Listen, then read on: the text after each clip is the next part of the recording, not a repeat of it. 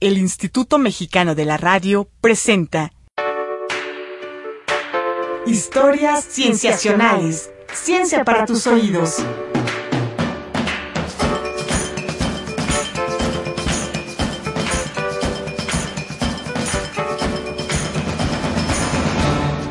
Bienvenidos a Historias Cienciacionales. Mi nombre es Víctor Hernández. Me da mucho gusto saludarlos. Y en este episodio hablaremos de un tema rojo, viscoso, líquido, que está en nuestro cuerpo, la sangre. Y para ello nos acompaña Rodrigo Pacheco, parte del equipo cienciacional. ¿Cómo estás, Pacheco? Bien, ¿y tú, Víctor? Bien, muy bien. Veo que se te está subiendo la sangre a la cara. Estás Ah, emocionado de estar aquí. Pues parte de que vengo corriendo del metro. Mhm. Eh, me ruborizas, Víctor. No, bueno. a mí también me da gusto que estés aquí, Pach. Hablemos de la sangre. ¿Qué Yo- podemos hablar de yo, la yo- sangre? yo creo que podemos empezar hablando acerca de cómo es un elemento cultural eh, que acompaña a la, la cultura occidental desde hace mucho tiempo. ¿no? O sea, sabemos que es un tejido porque está formado por diferentes tipos de células, un tejido líquido, a A mí diferencia de siempre me otros. confundió desde pequeño el hecho de que lo llamaran tejido. Ajá, ajá. Y bueno, yo entendía los tejidos de distinta forma y el que sea líquido luego causa algunas confusiones, ¿no? digamos, es considerado tejido porque está conformado por diferentes tipos de células y tiene funciones muy particulares. Claro. Pero precisamente llevamos, como decía antes, una relación cultural muy interesante con la sangre. Por ejemplo, pensemos en las cosas que se dicen de la sangre. ¿Alguna vez te han dicho, Patch, que tus talentos naturales los llevas en la sangre? Por supuesto, Víctor. ¿Cómo qué talentos? Pues, no sé, se hace risas malvadas, por ejemplo. Ah, sí, a ver. ¿Ahorita? Sí, sí. Yo diría que sí. Yo diría que sí. Sí lo llevas en la sangre. Pero, pero, pero fíjate esta frase como da a entender que en la sangre tenemos la herencia genética, ¿no? Porque es, es lo que te han pasado tus padres a ti, lo que tú probablemente si tienes hijos le pasarás a tus hijos. Y sabemos que no es así, ¿no? O sea, que la sangre no es lo que se transmite directamente a los hijos, sino que la información genética más bien está en las células sexuales, ¿no? Los óvulos, los espermatozoides, que son los que forman el óvulo fecundado, el feto, el embrión. Y lo que transmite este, la, la herencia La genética. herencia ¿no? genética. Y Más pro- bien yo probablemente que- tu risa malvada, no sé. Yo diría que más bien todas las células son igual a la sangre, ¿no?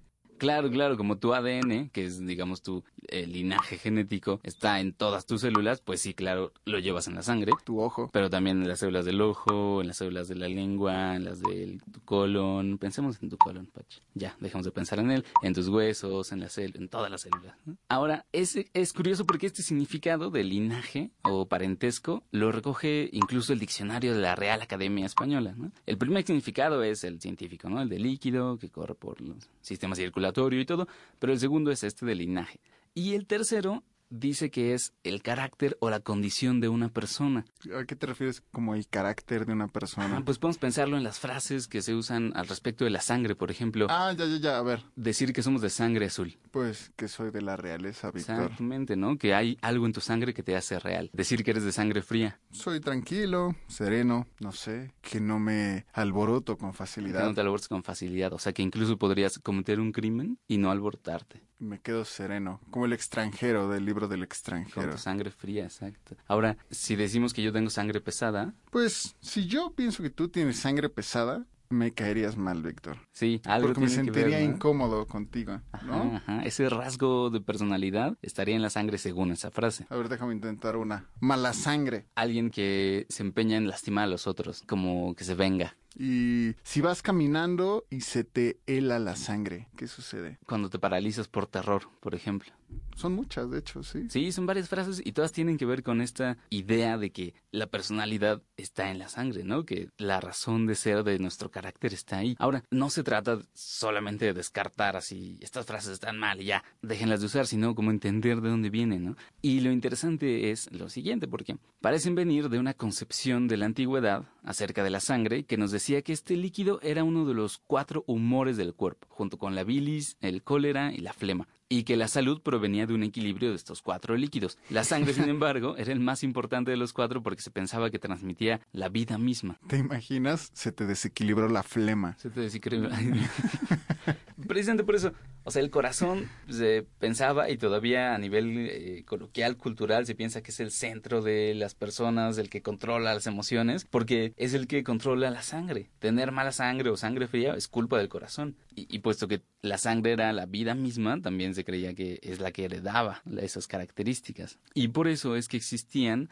en la antigüedad unos tratamientos médicos llamadas sangrías, que tal cual como suena Patch, era sacarle sangre a las personas hasta que se equilibraran sus humores. Ahora, ¿cómo se sabía cuando estaban equilibrados? Yo no sé. Ahora con lo que sabemos de la sangre, ¿será que podemos cambiar esta concepción eh, que sobrevive en nuestras frases comunes? Vamos a ver lo siguiente. ¿Qué sabemos ahora sobre la sangre, Patch? Podemos decir que la bombea, eh, bueno, es bombeada por el corazón, ¿no? Exactamente, no Que es que se produzca allí. Transporta el oxígeno, nos Ajá. protege contra los males que provienen de afuera, con el sistema inmune. Y precisamente, y todo tiene que ver con la composición. Sabemos que este intercambio de gases, oxígeno y dióxido de carbono, lo realizan las células llamadas eritrocitos o glóbulos rojos, que también son las que le dan el color a la sangre. Pero en la sangre también hay otros tipos de células, los glóbulos blancos y las plaquetas. Las plaquetas están involucradas en la eh, coagulación de la sangre cuando, por ejemplo, se abre uno de estos eh, canales, las venas o las arterias. Y los glóbulos blancos son precisamente los que actúan en el sistema inmune, encargados de defendernos de los ataques de microorganismos.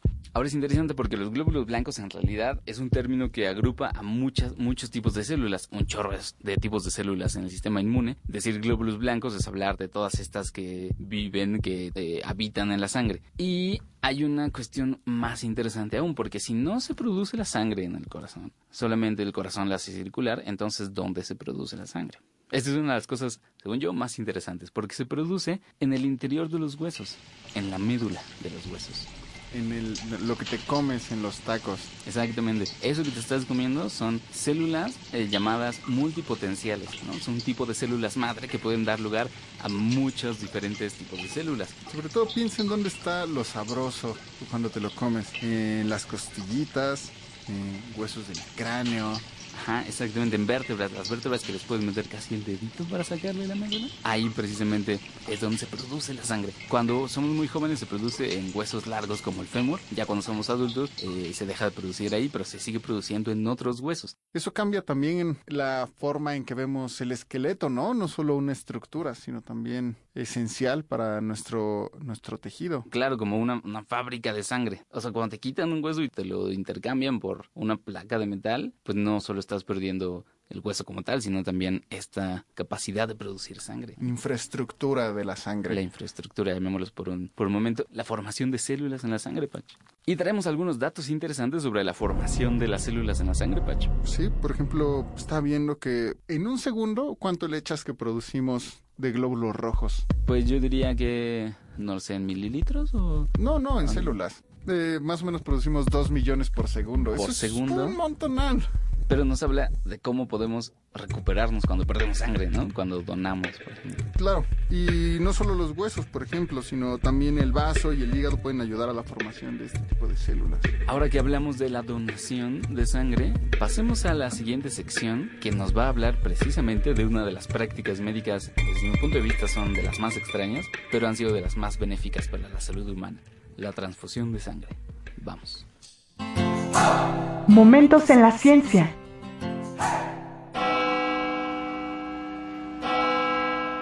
¿Dónde estamos, Víctor? Estamos, Patch, en la Catedral de San Pablo, en Inglaterra. Y vamos a hablar de la sangre de Cristo. Eh, no, aunque es un buen ejemplo de la importancia cultural de la sangre, pero no vamos a hablar de eso. No, estamos aquí porque el arquitecto de esta catedral, el famoso arquitecto inglés Christopher Wren, fue uno de los científicos que contribuyeron al entendimiento del sistema circulatorio y con ello permitieron el desarrollo de las transfusiones. Es una oye. historia bien interesante. Pero antes, ¿de qué siglo estamos hablando? Estamos hablando del siglo XVII, la segunda mitad del siglo XVII. Y la historia no comenzó con Christopher Wren, sino con un científico llamado William Harvey, que eh, vamos a hacernos un poco para acá, para poder hablar con más libertad. Exactamente, porque vamos a hablar de sangre. Y no sé si las personas aquí estén muy cómodas hablando de, escuchando que hablamos de sangre. No creo que nos entiendan. Bueno, eso también es cierto. Hablemos de este científico inglés llamado William Harvey. Él fue de los primeros que hicieron observaciones detalladas del corazón, las arterias, las venas, e hizo algunos experimentos con ellos y se dio cuenta de que el sistema circulatorio es un sistema cerrado por donde la sangre fluye, no como se pensaba antes que era un sistema abierto donde la sangre se difundía a todo el cuerpo, ¿no? Como si fuera el cuerpo una esponja y la sangre pasara del corazón a todas las partes del cuerpo. Pero había que observar muy detalladamente el sistema, ¿no? Y eso fue lo que hizo William Harvey. Se dio cuenta entonces de que era un sistema cerrado y lo importante es que sería posible introducir líquidos a la sangre, ¿no? Pues es un sistema cerrado. O sea, no sería difícil introducir algo si fuera una esponja, pero basta con encontrar el canal y le metes algo al sistema circulatorio. Fue entonces cuando actuaron ya Christopher Grant y Robert Boyle, un famoso químico inglés también. Ellos dos hicieron experimentos que trataban de meter cosas al sistema circulatorio de perros en particular. Y estamos hablando de la Inglaterra de este siglo y me imagino, voy a adivinar, le metieron opio. Adivinaste bien, Le metieron opio a la sangre de un perro, lo cual causó que el perro se quedara dormido. Imaginemos que para aquel entonces eso significaba violar la pureza de la sangre, ¿no? O sea, si la sangre es la persona, eso significaba violar el carácter del organismo, ¿no? O la misma herencia. O sea, fue una, una cosa que cambió la forma de pensar fuertemente de los médicos, de la ciencia médica de aquel entonces. Y se hicieron muchos experimentos más. Otras personas se veía que meter muchos líquidos a la sangre podía causar reacciones perjudiciales. Pero fue un joven, joven médico llamado Richard Lower, el que fue un paso más allá. ¿Y a qué se refiere con este paso más allá? Porque él pensó, bueno, metemos muchos líquidos a la sangre, y le hacen daño a la sangre, ¿no? ¿Qué podemos meter a la sangre que no le haga daño? Pues más sangre. Entonces, él fue el primero que se le ocurrió meter sangre de otro animal. ¿A quién? Una vez más, a perros. Ah, Experimentaban mucho con perros. Fue en 1665 cuando hizo sus experimentos de transfusión. Lo que hizo fue unir los sistemas circulatorios de dos perros con cirugía, de tal forma que la sangre de uno pasaba al otro, y al primer perro, que era un perro de, tamaño medio, le había drenado casi toda la sangre, ¿no? Hasta dejarlo moribundo. Y cuando ese perro recibió la sangre del perro más grande, que era un mastín, eh, fue recuperando poco a poco el, el color, se levantó y, según describe Richard Lower, actuó como si no hubiera pasado nada, ¿no? Como si nunca le hubieran quitado sangre. El mastín, por cierto, e, él, no sobrevivió al procedimiento. Pero bueno, Richard Lower estuvo experimentando por varios años hasta que llegó este experimento en particular y cuando lo reportó a sus colegas fue una sensación. Porque si tú piensas en la sangre como eso que define el carácter y te das cuenta que es posible transferir sangre, entonces puedes decir, pues puedes transferir el carácter, ¿no? Puedes transferir talentos puedes transferir talentos, puedes transferir la misma nobleza, Entonces fue una verdadera revolución. Y lo cierto es que esta forma de pensar se dijo en aquel momento, por ejemplo, Robert Boyle, el famoso químico, decía que tal vez podríamos transferir el carácter de un perro manso a un perro agresivo, ¿no? A través de un trasplante de sangre, pero lo cierto es que persiste esta forma de pensar hasta muchos años después. Hasta nuestros días incluso, ¿no? Hasta nuestros días, sí, o por lo menos el siglo, bueno, el siglo pasado, ¿no? Los últimos 100 años. El autor Douglas Starr, que escribe en su libro libro sobre la historia de las transfusiones de sangre llamado Sangre, una historia épica de la medicina y el comercio, él narra que incluso en la Segunda Guerra Mundial, los bancos de sangre en Estados Unidos, cuando ya era una práctica común la transfusión de sangre, en los bancos de sangre se separaban la sangre de los blancos y la sangre de los negros para que los soldados blancos racistas no se quejaran si recibían sangre de personas negras. Tiene prácticamente la misma idea de fondo, ¿no? La que la sangre es la esencia de la persona. Y sin embargo, sabemos ahora que las diferencias entre las sangres no tienen que ver con la raza ni con la nobleza, ni con la forma de ser, sino con un aspecto a nivel molecular, que de hecho es mucho más importante y el que conocemos bien. Seguramente cualquiera del auditorio puede imaginar a qué nos referimos, si ha donado sangre o ha requerido una transfusión sanguínea. O ha llenado una forma médica o, en algunas credenciales. O incluso en la escuela te lo pueden llegar a pedir. Te lo pueden llegar a pedir. Estamos hablando de los tipos de sangre y hablaremos de ellos regresando del corte. Vamos a un corte y regresamos. Tú escuchas historias cienciacionales. Ciencia para tus oídos. Ciencia para tus oídos.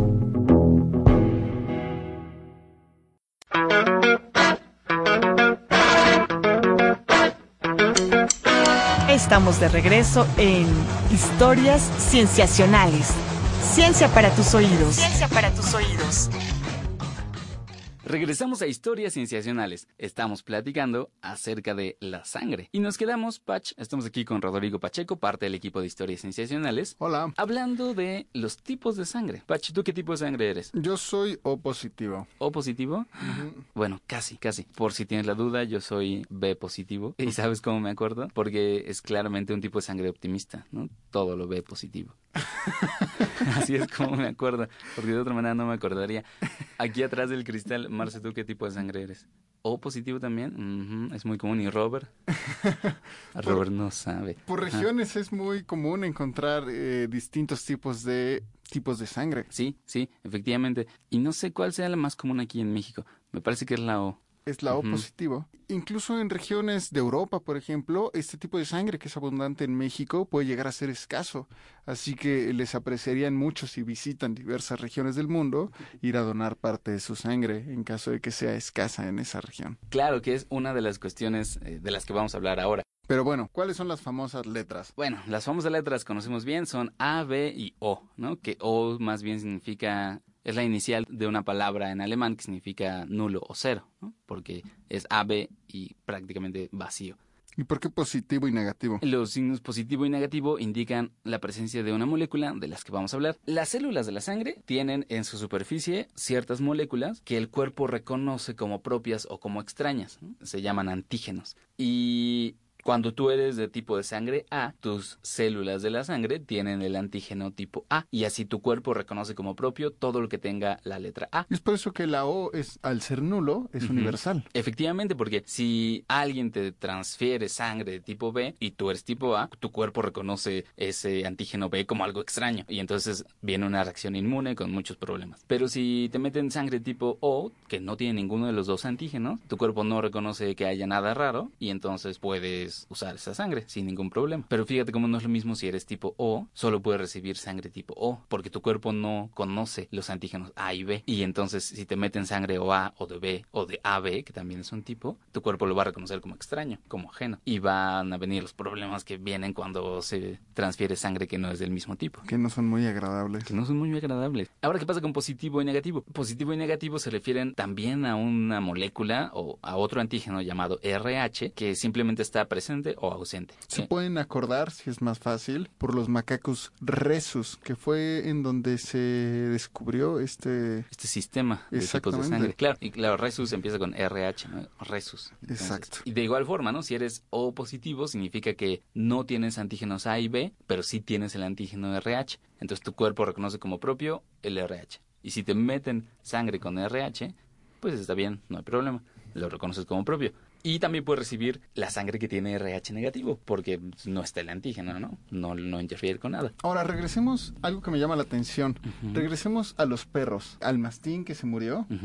Y en los animales, ¿no crees que se haya muerto por recibir un tipo de sangre distinta? A veces nada más nos centramos, tenemos una visión de los humanos, pero ¿pasará lo mismo con los animales? De hecho, sí se sabe. Se sabe que entre los diferentes animales hay diferentes sistemas de tipos de sangre. Es decir, no son iguales a los humanos, no son las mismas moléculas, digamos, pero hay variación entre sus moléculas. Los perros tienen tipos de sangre, los macacos que ya mencionamos, los chimpancés, ambos primates, pero también otros animales domésticos como gatos, caballos, tienen distintos tipos de sangre. O sea, podríamos decir que no es una característica humana, pero se da en muchos animales. Exactamente, tener tipos de sangre no es exclusivo humano, incluso ni siquiera necesariamente exclusivo mamífero. Fíjate, se piensa que el sistema que tenemos los humanos, el sistema ABO, tiene al menos 20 millones de años de antigüedad. O sea, existía desde antes de que hubiera humanos, desde antes de que hubiera varios de las especies de primates que existen actualmente. Y tal vez te estés preguntando, Pacho. Pues sí me llama la atención que si se generó hace 20 millones de años, responde a una presión evolutiva. Claro, la pregunta del millón es ¿por qué? ¿No? O sea, ¿por qué hay diferentes tipos de sangre? ¿Por qué no nos la podemos arreglar bien con un solo tipo de sangre? Y pues sería más ventajoso para transfusiones de sangre, porque hay diferentes tipos de sangre. Pues ah, ahí te va una hipótesis. Imagínate que tú tienes todo igual, todos somos iguales específicamente, y llega algo así como una gripe española o una enfermedad que quiere acabar con todos. Si todos somos iguales, pereceríamos todo igual. Esa es una gran respuesta, Patch. Es la hipótesis hasta ahora más favorecida por los científicos. Se han propuesto otras, por ejemplo, que cada grupo de sangre debería tener una alimentación particular. Y esta idea tiene una industria detrás de, este, de alimentos y todo, pero no tiene evidencias sólidas a favor. Esta idea que tú nos dices que tiene que ver con la variación en la sangre es la más favorecida hasta ahora, porque precisamente se ha visto que diferentes tipos de sangre responden diferente a distintas enfermedades y a distintos agentes infecciosos. Entonces, la idea es que como hay una diversidad muy grande de enfermedades y todos los humanos somos propensos a casi todas las enfermedades, entonces como humanidad nos conviene tener variación en el tipo de sangre. ¿Y por qué sangre? ¿Y por qué no otra cosa? Bueno, lo que ocurre es que los antígenos en las células de la sangre también están en las células del sistema inmune, ¿no? Que es precisamente el que nos defiende contra muchas de las infecciones, contra muchas de las enfermedades. Entonces, más bien es un reflejo que encontremos en los eritrocitos, los tipos de sangre, es un reflejo de que también están en las células del sistema inmune. ¿Y todos tenemos la misma sangre? Como la misma sangre. Pues sí, los perros, nosotros, los insectos. Ah, ese es un gran tema que vamos a ver en la siguiente sección. Ciencia en el mundo. Pach, me hiciste la pregunta si acaso todos tenemos la misma sangre, ¿no? Pensando en todos como todos los animales. Así es. Y es una respuesta que se ve incluso en las clases de... Si tienes suerte en las clases de preparatoria, si no en las de la carrera de biología. Porque la respuesta es que no. La sangre ha ayudado a resolver algunos problemas relacionados con la difusión de los gases en el cuerpo, pero no todos los animales han resuelto el problema de la misma forma. Empezamos, por ejemplo, pensando que hay animales que ni siquiera tienen sistema circulatorio, como las medusas o las planarias, los gusanos planos, porque pueden obtener el oxígeno directamente en contacto con el aire a través de difusión, ¿no? O sea, el gas entra directamente a su cuerpo, sacan el oxígeno de ahí y sacan el dióxido de carbono de sus células. No necesitan un tejido especializado que les transporte el oxígeno.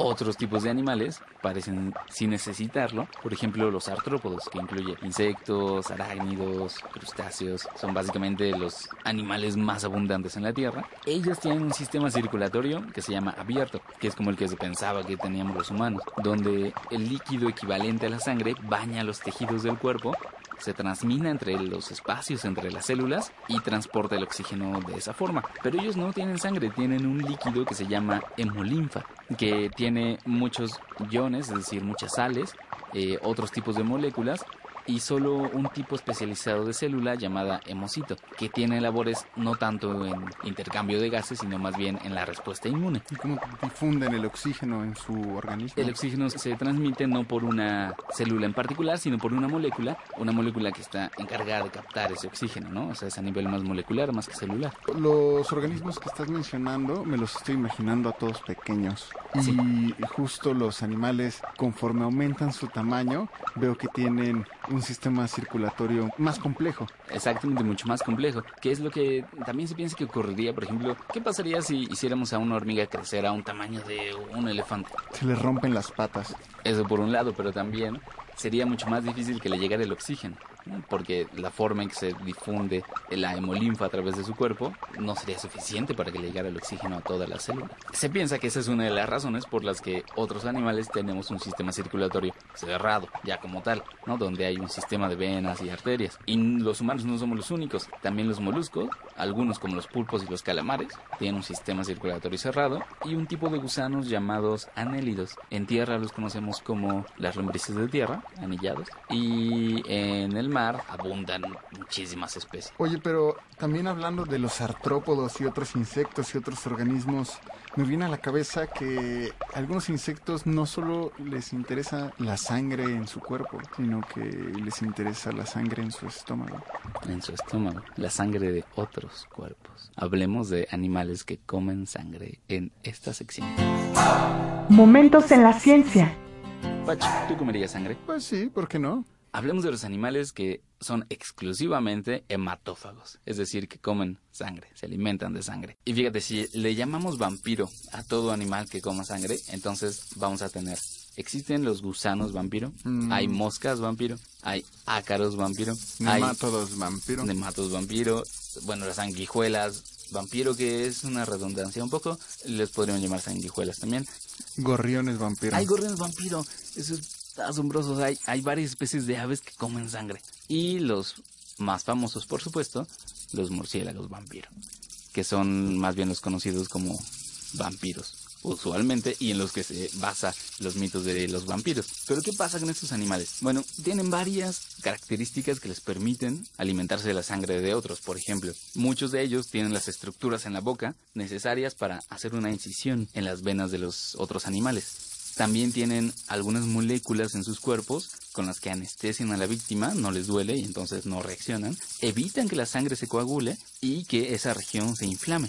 Y ellos están interesados en la sangre porque de por sí es un tejido nutritivo, o sea, tiene una gran cantidad de, lípidos, de proteínas, carbohidratos que sus sistemas digestivos pueden digerir y entonces pueden aprovechar al máximo todo lo que la sangre de otros animales les ofrece. Patch, hemos hablado de vampiros y tal vez hemos hablado de cosas un poco tétricas. Pero hay algunos aspectos con la sangre que también son tétricos y que tienen que ver con esta concepción antigua de la sangre. Pensemos, por ejemplo, que algunos egipcios antiguos se bañaban en sangre. Claro, Cleopatra se dice que se bañaba para rejuvenecer, ¿no? Ella pensaba, muchos en su época, la sangre tenía estas capacidades casi mágicas, ¿no? De transferir vida. Pero, ¿qué me dirías si yo te dijera que tal vez no estaba tan equivocado? Pero vamos a verlo en la siguiente sección. Ciencia en el mundo. En esta sección de Ciencia en el mundo, Patch, voy a contarte acerca de unos estudios que hablan de la sangre joven. En varios estudios que se han hecho en el año pasado y en este año, se ha encontrado que la sangre joven efectivamente tiene un efecto rejuvenecedor en los organismos que la reciben. Y fíjate, todo se ha hecho con experimentos muy similares a los que hizo Richard Lower, aquel científico inglés que hablamos que fue el de los pioneros en la transfusión de sangre. En el laboratorio, actualmente, uno puede unir a dos ratas de laboratorio y unirle su sistema circulatorio. Esto se hace con todas las consideraciones éticas actuales, claro, con todo el cuidado necesario, pero se unen los sistemas circulatorios. Una rata es más vieja, el equivalente a una persona de 60 años, y una rata es más joven, equivalente a una persona de 16, 17 años. Lo que se ve es que hay varios cambios. Como entra más sangre joven a la rata vieja, hay varios cambios en esa rata que hablan de que está, bueno, se puede pensar que es como si rejuveneciera, porque sus tejidos empiezan a tener más actividad, los tejidos neuronales, los del cerebro, incluso empiezan a proliferar de nuevo algunas células nerviosas. Antes pensaba que las neuronas no se seguían produciendo durante la adultez, ahora se sabe que sí. Pues resulta que tener sangre joven en el cuerpo hace que se reproduzcan aún más. Hay otra serie de efectos en las ratas viejas que se pueden considerar desde cierto punto de vista como si rejuvenecieran. Entonces lo que ahora los científicos están buscando es qué hay en la sangre joven que causa estos efectos en los organismos viejos. Por ejemplo, se habla tal vez de algunas hormonas que se transmiten en la sangre, como la oxitocina, que es eh, esta hormona producida cuando estamos en contacto con seres queridos, situaciones de, eh, muy emocionantes, por ejemplo. Se habla de algunas proteínas que regulan la, la actividad del ADN, llamadas factores de transcripción puede que estén ahí involucradas, pero lo interesante es que cuando los científicos han hecho experimentos en los que aíslan estas moléculas y las inyectan directamente en la sangre de una rata vieja, se ven los efectos pero no tan grandes como si inyectaras directamente sangre joven. Y es que si esto demuestra que es tan cierto como parece que es, puede también revolucionar el mercado incluso de la transfusión sanguínea. Pero, ojo, ahorita no es completamente cierto que ocurre en humanos. ¿no? no vayas a decirle a tu padre o abuelo, te voy a pasar tu sangre, mi sangre en este momento. Efectivamente, no, no estamos sugiriendo que lo hagan desde historias sensacionales, no. Esperemos a ver qué dicen los estudios posteriores, por favor. Pues con esto nos despedimos. Esto ha sido todo en este episodio de Historias Sensacionales. Muchas gracias por invitar, Víctor. Pach, muchas gracias por estar aquí. Rodrigo Pacheco, parte del equipo de Historias Sensacionales. Participaron en la realización de este programa Marcela Montiel en producción y edición, Carolina Durán en diseño de audio y edición, Roberto Portillo en grabación y edición y Manuel Combatitla en los controles técnicos. Les agradecemos mucho. Hasta pronto. Nos vemos la siguiente semana en un episodio más de Historias Sensacionales. El Instituto Mexicano de la Radio presentó Historias Cienciacionales. Ciencia para tus oídos.